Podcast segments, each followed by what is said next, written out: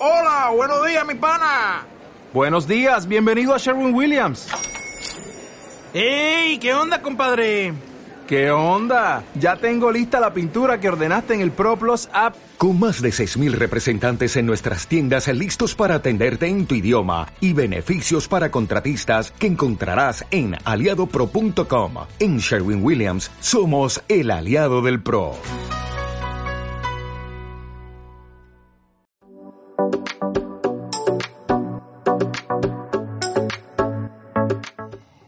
Estuvimos hablando la semana pasada de el primer de los mensajes de una serie de tres mensajes que quise compartir con usted acerca de cómo Jesús atrajo a las multitudes.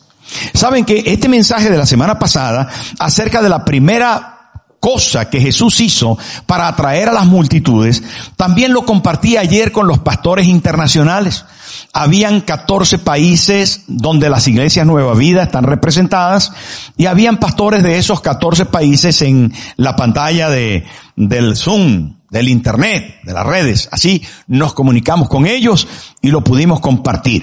Claro, les animé de una forma pastoral a poder amar, amar a sus congregaciones. Saben, hermanos, que una cosa es amar el ministerio, amar la predicación, amar el púlpito, amar lo que hacemos, amar el trabajo, y otra cosa es amar a las personas. Y necesitamos amarnos los unos a los otros. Y recuerdo lo que dijimos el domingo pasado, el que no ama no ha conocido a Dios porque Dios es amor. Y una de las verdades más poderosas por las que Jesús atrajo a las multitudes, en primer lugar, fue porque les amó. Y dentro de las necesidades más importantes, básicas, de las necesidades eh, eh, eh, que son imprescindibles para el ser humano, está la necesidad afectiva, la necesidad de amor. Hay quien se muere de tristeza, hay quien se muere de soledad, con la barriga llena y el alma vacía, porque no hay amor. Antes estaba pensando al respecto de esto y cuántas veces hubiésemos podido cambiar una buena sopa por un abrazo. ¿Cuántas veces hubiéramos podido cambiar un filete por un beso? ¿Cuántas, en cuántas oportunidades de nuestra vida fue más importante el afecto que la comida? Evidentemente, necesitamos comer, si no morimos. Pero acabamos de decir que no solo de pan vive el hombre. Y esto se hace efectivo no solamente en el ámbito de la necesidad de Dios, sino de pensar que el amor viene de Dios. Y ese amor descargado en el corazón de nosotros puede ser, compartido y necesita ser compartido. Necesitamos amarnos, necesitamos apreciar el cariño, el amor, la cercanía, la comprensión y sus derivados. Porque el amor no es un sentimiento. El amor, queridos hermanos, ya lo dijimos el domingo pasado, es una acción, es un comportamiento, es una forma de vivir. Así que cuando la Biblia habla de amor, no solo habla de sentimientos, de hecho me atrevo a decir que lo que menos habla es de sentimientos. Nosotros entendemos el amor como maripositas que vuelan en el estómago, porque a lo mejor lo llevamos al término eh, más romántico de que conocí a la chica o la esposa, que estoy tan enamorado y me hace así aquí, no sé qué. Pero luego la verdad es que hay que hacer la compra, pagar el piso, comprar ropa, llevarle de paseo, invitarle una hamburguesa, etc. Bueno. La cosa, la cosa es que el amor va bastante más allá. ¿A que sí? ¿A que sí? Entonces, pero es una base del cristianismo. Y saben que Jesús amó a la gente porque les comprendió, porque estuvo con ellos, porque les tocó, porque saltó las barreras culturales, sociales, y ya lo hablamos el domingo pasado. Y es muy importante cuando la gente ama, sabe que se convierten en magnéticos, atraen las cosas. Es impresionante. Y las multitudes pueden ser atraídas si nosotros las amamos. Y no solamente porque nos amemos aquí adentro, hay que exportar el amor al resto de la ciudad y comenzar a amar a la gente Amar a la gente, al vecino, al del kiosco, al de la carnicería, al del supermercado, de la panadería. Y así vamos a poder, hermano, hacer lo que Dios nos mandó. Más de 50 veces en el Nuevo Testamento que nos amáramos. Así que atención a ese primer punto. Pero el segundo punto del que hablamos es que Jesús atrajo las multitudes porque satisfizo sus necesidades, sació a la gente en sus necesidades.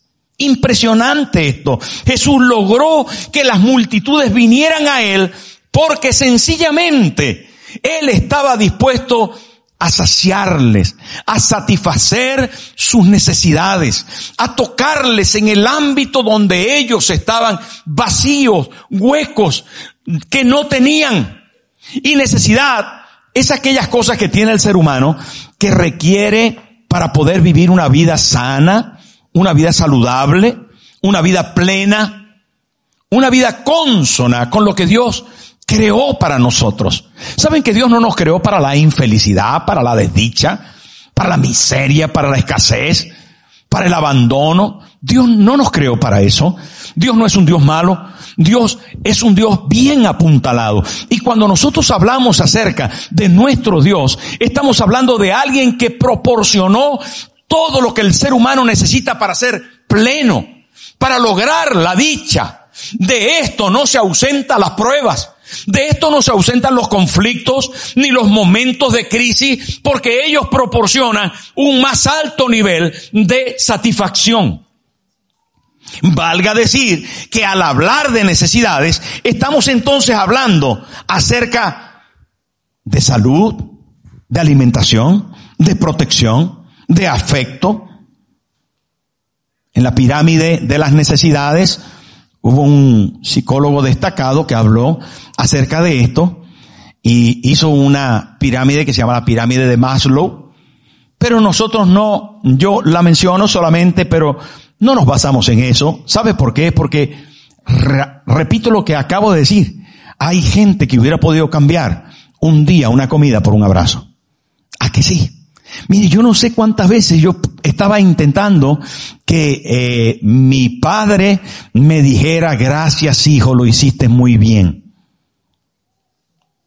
buscamos la aprobación de nuestros padres de una forma algunas veces incesante. Y es un tema natural. Necesitamos aprobación. Y algunas veces nos puede eso antes que cualquier otra necesidad. Y es que mi padre, un asturiano recalcitrante de estos de hueso colorado, no le salía de la boca, gracias hijo, jamás. ¿Por qué? Bueno, porque fueron criados así. Ya luego de adulto yo comprendí que cada quien es como es. A lo mejor su papá tampoco nunca le dio hijo, lo hiciste muy bien, eres una persona de mucho valor. No se le salía. ¿Por qué? Porque a lo mejor ellos se sentían así como, no sé cómo. Pero no les enseñaron eso. ¿Te pasó eso con tu papá? Puede ser. A lo mejor tienes papás más modernos. Quiera Dios que hoy como papás nosotros podamos de vez en cuando echar una flor. Que no lo sé si por la confianza, por lo que fuera, eh, tenemos que dedicarnos a eso y puntualizar en eso. Pero intentamos buscar la aprobación de nuestros papás, sobre todo de los papás. Ojito. Porque fuimos creados así. Y Dios, que es Padre, quiere aprobarnos. Y buscó todas las vías para aprobarnos. ¿Y saben qué vía consiguió? el Calvario, para que tú no tengas que hacer nada para promover la aprobación de Dios, sino que Él a través de Cristo te consiga aprobado y que tú solamente tengas que creer. Ah, voy a repetirlo otra vez porque esto es muy importante. ¿Sabe qué? Tú no te tienes que portar bien ni portar mal para que Dios te ame. Tú no te tienes que ganar la aprobación de Dios porque ya Él diseñó una vía para aprobarte. Tú solo tienes que creer en lo que Él planeó para aprobarte. ¿Y saben qué es lo que Dios planeó? A Cristo en la cruz. Él pagó el precio por tu pecado para poderte atraer a Él a través de Cristo. ¿Me estoy explicando? no hay otro mediador entre Dios y los hombres sino Jesucristo hombre. Porque Cristo es suficiente para llevarnos al Padre.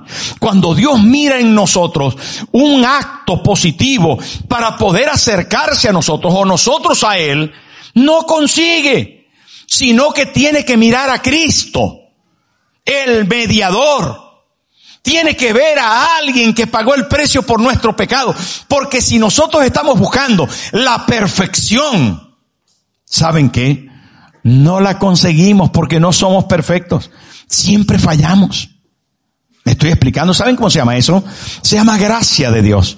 Se llama mediador. Se llama Cristo el Señor.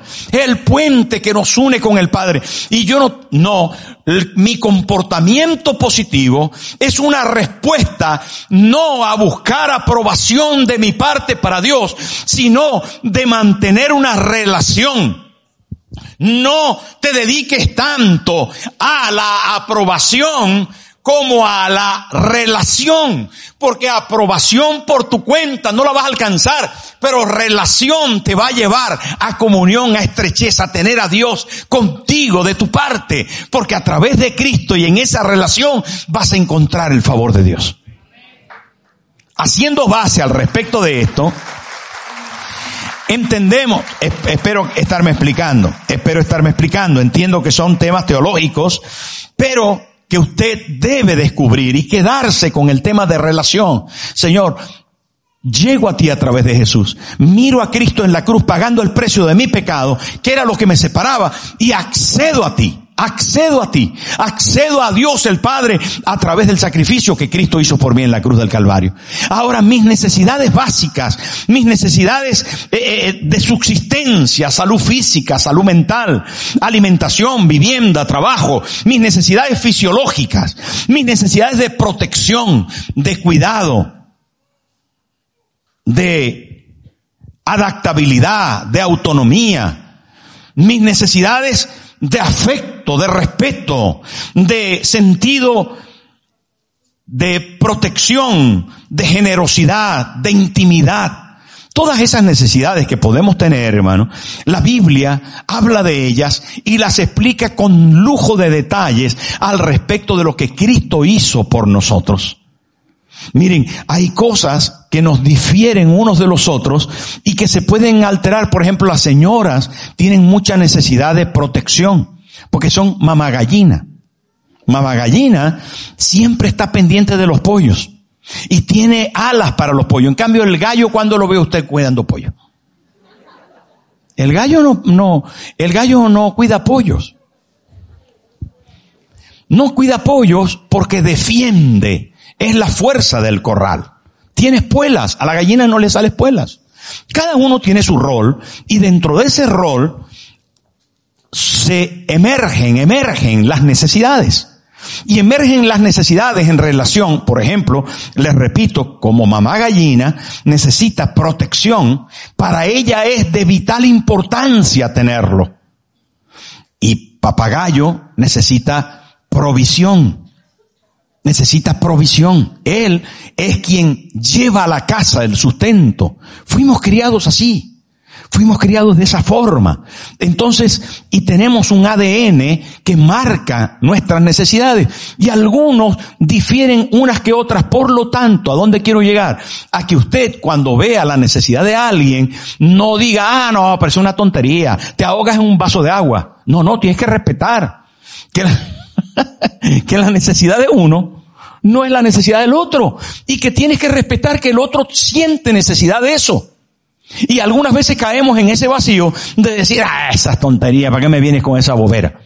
Pero ¿sabes qué? Respete, porque sencillamente todos tenemos una necesidad imperante y podíamos cambiar, atención. Me estoy repitiendo, ya lo sé, pero podíamos cambiar en algún momento cosas de necesidad básica, fisiológica, por alguna de estas necesidades que quedaran cubiertas. Nos podíamos aguantar sin comer, nos podíamos aguantar sin dormir si lográsemos obtener, suplir esa necesidad. Así que ustedes se cuenta de lo que estamos hablando Y en ello tenemos que embarcar a Jesús, el que suple todas nuestras necesidades. Por eso las multitudes se iban detrás de él. Porque él aprendió, tenía la capacidad, mm, eh, eh, hizo que la gente pudiera ser saciada. Y cuando encontramos esto en las escrituras, en el Nuevo Testamento, encontramos a Jesús preguntando a la gente, ¿qué quieres que te haga? Y esto es espectacular. Es una pregunta que nos lleva a pensar en esto que acabamos de decir que cada quien tendrá una razón de su querer, porque su necesidad será diferente. Y es ahí donde emerge ese maravilloso Cristo que te pregunta, ¿qué quieres que te haga? ¿Cuál es tu necesidad física? económica, alimentaria, social, cultural. ¿Cuál es tu necesidad? ¿Por qué te trajo a la iglesia esta mañana? ¿Tienes necesidad de adorar? ¿Tienes necesidad de rendir? ¿Tienes necesidad de sanar? ¿Tienes necesidad de, ser provisto? ¿Cuál es tu necesidad? Y saben, en la palabra encontramos a ese maravilloso Cristo. Ese Cristo que sencillamente frente a una procesión fúnebre, espantosa, en un lugar geográfico dominado por el imperio romano, sometido, sojuzgado, empobrecido, lastimero, va una señora viuda que había muerto su marido, quiero decir, con un féretro cargado por gente del, de, del caserío o del pueblo, donde llevan a su hijo muerto, pero era su único hijo Va la procesión con lágrimas, seguramente plañideras como era propio de aquel momento. Y viene del otro lado una procesión de gente feliz, de gente dichosa, que han comido bien, que han sido alimentados por el pan y los peces de Jesús, que han visto milagros, que están emocionados, esperanzados, que se les está hablando de un cielo prometido. Vienen felices con el Señor de este lado y se encuentran en este... ¡Ah! La tristeza se choca con la alegría. La desesperanza con la fe. Se choca, hermano, la, la, eh, eh, la forma más lastimera de poder contemplar a un ser humano con la forma más sublime, extraordinaria, magnífica de poder vivir la vida con esperanza de la mano de Cristo, teniéndole a Él como Señor.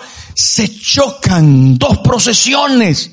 ¿Y saben qué hace Jesús? Se acerca al féretro y lo toca toca, su toque de amor, su toque de cercanía. Era imposible que un maestro de la ley, que un rabino, era imposible que un fariseo, que una persona líder religioso tocara a un difunto. Eso le manchaba, le hacía inmundo hasta siete días. Así decía la ley. Pero Jesús rompió los esquemas. No es que incumplió la ley, porque inmediatamente que lo tocó, hizo que se detuviera la procesión y le resucitó.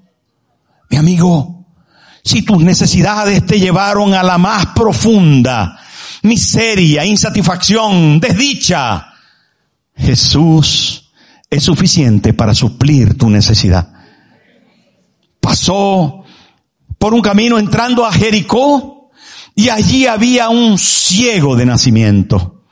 ¿Saben que esta gente que estaba ciego de nacimiento estaban no solamente marcados en su salud, sino estaban marcados por la sociedad en lo espiritual? Y digo que la sociedad imprimía sobre ellos una culpa horrible porque no sé si recuerdan al respecto de algún ciego de la Biblia donde los discípulos le preguntaron al Señor, Señor, ¿y este por qué culpa nació ciego? ¿Por culpa de él o de sus padres? Esto estaba basado en una realidad donde los judíos entendían que el que había nacido ciego o no tenía luz, atención, el tema de la ceguera lo mezclaban con oscuridad, que es evidente. Pero el asunto no era que eran solo ciegos y que no veían, que solo veían negro, sino que detrás de esto había una connotación de maldición divina. Que Dios les había visto y les había castigado con ceguera oscuridad permanente. Y eso era por causa de algún pecado cometido por él, por su padre o por su abuelo, que lo habían heredado. Y estaban marcados y por eso el hombre estaba a la orilla de un camino pidiendo limosna, porque no le daban trabajo, porque no tenían consideración de él, porque no había seguridad social, etcétera, etcétera, etcétera. Era, hermano, realmente una basura de la sociedad.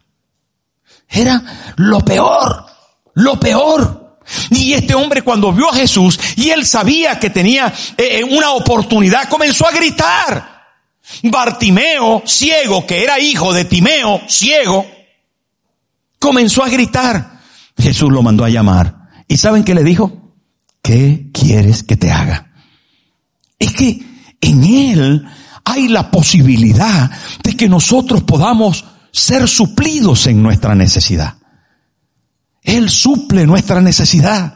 Él cambia nuestra circunstancia. Y uno puede decir, pero ¿cómo le pregunta eso si evidentemente lo que necesita es la vista? No, no des por evidente lo que Dios no lo ve. No lo da. No, Dios no da por evidente que a ti lo que te hace falta es un esposo. A lo mejor te hace falta otra cosa. Y la gente ve que está soltera y dice, no, lo que necesita es un, un marido. Pero a lo mejor tienes otra necesidad. A lo mejor alguien me dice, no, pastor, es un marido lo que yo necesito. Puede ser, puede ser. Pero lo que quiero decir es que no siempre lo que aparentemente puede ser evidente lo es. Porque Jesús era un maestro y era sabio. Era Jesús. Y le dice, ¿qué quieres que te haga? ¡Wow!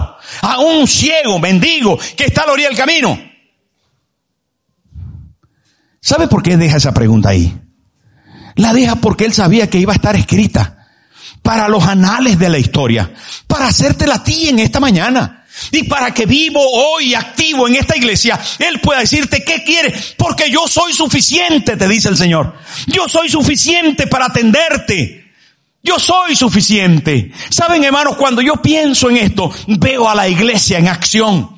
Veo a la iglesia que enseña a los niños, que ama a los jóvenes, que aconseja a las parejas, que bendice a la gente, que intenta canalizar la vida de la familia de la mejor manera, que visitamos los hospitales, que tenemos ministerio en las cárceles, que vamos a las misiones, que proveemos para la educación de los niños en África, que ayudamos unos con otros, que estamos aquí pendientes de la... Saben, hermano, tengo una lista aquí que no se las quiero mencionar. Solo le he mencionado algunas cosas. Pero hay tantas cosas que la iglesia hace que bendicen a la familia. Y cuando hablo de la iglesia, hablo de los brazos extendidos de Cristo. Hablo de ese amor desatado para ayudarnos, para tocar lo que algunas veces no se puede tocar, según la sociedad, para meternos donde algunas veces la gente dice, no, no te metas aquí. Pero nosotros como iglesia entramos y entramos con la intención de que las manos de Cristo detengan la procesión lastimera, profundamente triste de algunas personas. Hay quien lo entiende, hay quien no lo entiende, pero Jesús sigue siendo suficiente. Él es suficiente. Y es espectacular cuando lo vemos ahí, hermano, frente a la realidad de que Él satisface las necesidades. Él satisfizo las necesidades de amor. Eso como base de nuestra necesidad humana. Hombres y mujeres necesitamos amor. ¿Usted cree que su marido no necesita? Papito, te amo de verdad. También lo necesita, no es tan duro. Usted ve ahí ese machote del pastor Marco, fuerte, serio, trabajador, pero él necesita que la pastora Victoria le diga, papito, te amo. Y él dice, ay, amor. Gracias, Vito.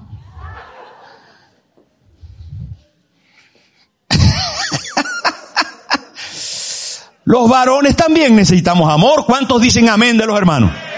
Míreles, míreles.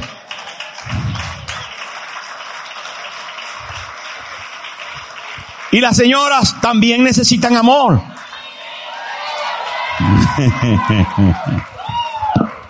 como esto se está calentando, yo voy a quitar. Como esto se está calentando, yo me quito la chaqueta. Mire, ¿sabe qué? ¿Qué?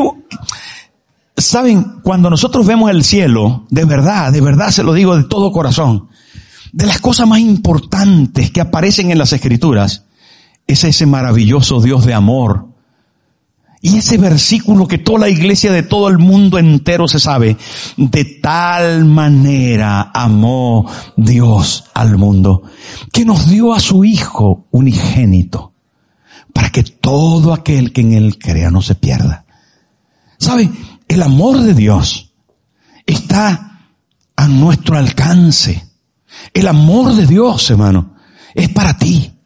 A lo mejor viniste por primera vez, nos estás escuchando por primera vez, pero quiero decirte que Jesús satisface nuestra necesidad de amor. Él nos amó con amor indecible, con amor profundo, con amor incomprensible, con amor verdadero. Cuando nosotros no lo merecemos, Dios envió a su Hijo al mundo para amarnos.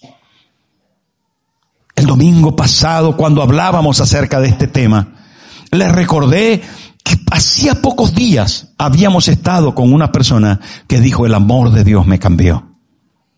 Hermano, Dios suple nuestra necesidad de amor, pero no solamente suple nuestra necesidad de amor porque nos ama, Así nos salvó, amándonos. Y junto a ello satisfizo otras dos necesidades básicas, que son la de la compañía. Cuando nosotros aceptamos su amor, ¿saben qué? El Espíritu Santo viene a morar en nosotros. Él lo prometió. Y se lo puedo demostrar. Se lo puedo demostrar que nosotros comenzamos a tenerle cuando le aceptamos, cuando aceptamos su amor. Él viene a nuestro corazón y el Espíritu Santo hace morada en nosotros y nos acompaña y sentimos que Él está conmigo. Él está conmigo. Esta mañana cuando me desperté y fui a su presencia, Él estaba allí. ¿Con cuántos ha estado hoy el Señor? Amén. Él prometió y yo estaré con vosotros todos los días hasta el fin. Necesitamos compañía, la soledad no es buena. Necesitamos compañía y qué mejor que la que Él nos ha prometido. Jesús, hermano, no solo nos ama, sino nos acompaña por su espíritu. Yo estaré. Él vive dentro de nosotros. Jesús nunca nos va a dejar. Lo prometió no te dejaré ni te desampararé. Dígale al que tiene al lado, tú no estás solo, el Señor está contigo. Aleluya, aleluya. Qué bueno aquel, aquel salmo que hace poco compartimos, ¿verdad? Aunque ande en valle de sombra de muerte, tú estarás conmigo. Tú estarás conmigo. Dios está contigo allí en el hospital. Dios está contigo allí en tu casa porque no puedes salir. Dios está contigo allí en el trabajo. Dios está contigo en los momentos más difíciles, en la prueba amarga. Dios está contigo en los cúlmenes del gozo y de la alegría más grande. Dios te acompaña. Y siempre es mejor vivir con Él, aunque sea el momento de mayor gozo o de mayor fracaso. Estar con Él es la garantía de que todo resultará en bien. Aleluya. Aleluya. Pero no solamente es amor, es compañía, sino que junto con tenerlo, tenemos seguridad. Si Él está conmigo, ¿quién me va a ladrar? ¿Quién me va a ladrar, hermano? Si Dios conmigo, dígalo fuerte, si Dios está conmigo, ¿quién contra mí? Imagínese, el justo anda como un león confiado, porque Dios está conmigo. ¿Quién se va a meter conmigo, hermano? Yo he visto cómo Dios me ha defendido. Yo he visto cómo el Señor ha peleado por mí. ¿Y sabe qué? Ha acabado con mis enemigos. Mejor no les cuento. Pero Él está conmigo. El que se meta conmigo. El que se meta conmigo contra Dios pelea. Dígalo conmigo. El que se meta conmigo contra Dios pelea. Agárrate.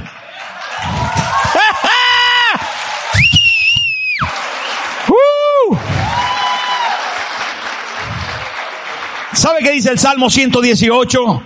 Versículo 6 al 9. Salmo 118, versículo 6 al 9. ¡Ay, qué salmo, hermano! Esto es para aprendérselo de memoria. ¿Sabe qué dice? No temeré lo que me pueda hacer el hombre. En mi angustia invoqué a Jehová y clamé a mi Dios. Él oyó mi voz desde su templo y mi clamor llegó delante de él a sus oídos. Versículo 7. Mire, la tierra fue conmovida y tembló. Se conmovieron los cimientos de los montes y se estremecieron porque se indignó él. Y dice, humo subió su nariz y de su boca fuego consumidor. Carbones fueron por él encendidos. Esto es espectacular. ¿Sabe de qué nos está hablando, hermano? Nos está hablando acerca de inclinó los cielos nueve, inclinó los cielos y descendió. Y había densas tinieblas debajo de su pie. Está hablando de su grandeza, de su poder, de su señorío, de su magnificencia. ¿Y sabe qué dice la palabra al respecto de este? No temeré lo que me pueda hacer el hombre. El Señor está conmigo. ¿A quién le tienes miedo? Si Él te cuida. ¿Sabe qué dice la Biblia? Es extrema. A ver, señores, señores, es hora de confiar en el Señor. Es hora de saber que Él tiene cuidado de nosotros. Dice, ni un pelo. Bueno, hay algunos que le queda poco. Pero dice la Biblia, ni un pelo de vuestra cabeza cae si no es por su voluntad. Bueno, hay algunos que tienen la voluntad de Dios tener poco. Está bien.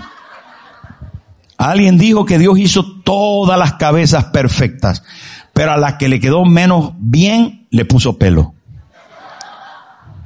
Esto es una cuña para los pelones. Por tanto, podemos descansar en el Señor que nos ama, que nos acompaña, que nos defiende. Pero no solamente eso, hermano. Estás preocupado por tu alimentación. Míralo tomando cinco panes y dos peces. Míralo frente a una multitud de quince mil personas, con unos poquitos panes y peces en la mano, así. Míralo. Mira Jesús. Eleva tu vista y alcánzalo a ver en la historia en un momento, cuando la gente está hambrienta, necesitada, cansada, pero están con Él. Decidieron salir de sus casas, decidieron desplazarse y caminar kilómetros y kilómetros, ir a un lugar apartado, no pensando en su cartera, no pensando en su economía, no pensando en, en su sustento, sino pensando en Cristo, en lo que Él les podía dar, que era más importante que el alimento de ese día. Escúchame lo que te estoy diciendo priorizaron en Él, depositaron su necesidad, depositaron su esperanza, depositaron su fe en Jesús y se desplazaron y se encontraron en un lugar desértico donde no había para comprarlo, dicen los discípulos en el pasaje. Ellos lo dicen, no hay para comprar. Hay un muchacho que tiene cinco panes y dos peces. Pero ¿qué es eso para tantos? No es nada. Dice, dámelos acá, dice Jesús. Hermano, me encanta esto. Me gusta, ¿sabe por qué? Porque nosotros estamos iguales. A veces en el desierto de la inanición más impresionante que puede vivir un ser humano, porque no tiene trabajo, porque está en una ciudad que se come los habitantes. ¿Te, te encuentras así? Pero estás oyendo esta palabra. Estás aquí con Jesús. Él está aquí. Él está presente. Has venido a escucharle y a buscar un refugio. ¿Sabe qué? Puerto seguro es mi Cristo. Puerto seguro de esperanza, de fe, de amor. Levantó los panes y los peces y dijo que los multiplicaran entre la multitud. Y todos, dice la palabra textualmente, se saciaron, comieron hasta llenarse. Él es nuestra provisión de alimento. No tengas miedo. Confía que Él te va a ayudar. ¿Cuántos dicen amén? Él te va a ayudar. Tú la cena no se va a vaciar. Hermano, Él se compadeció de la viuda y le devolvió su hijo. Él tuvo misericordia de un padre que decía, no pido por mí, sino por mi hijo. ¿Cuántas madres he visto así, hermano? Uf, ¿cuántos padres han venido a mí diciendo, pastor, no pido por mí, pido por mi hijo, pido por mi hijita, pastor. Saben, cada semana, cada semana escucho a papás así. Pido por mi hija, pastor. Pero hoy te quiero decir que nuestro refugio es el Señor. Está aquí. Está en este mensaje, dice, Jesús tuvo misericordia de un padre que pedía por su hijo atormentado por demonios. Dice, Señor, lo coge y lo echa en el agua y lo intenta ahogar y lo echa en el fuego y lo intenta quemar. No sé qué hacer. Cuando me descuido, ¡plá! Está metido en este asunto. Cuando me descuido, ¡pló! Está metido en este otro. No sé qué hacer. ¿Y sabe qué dice el Señor? Tráemelo.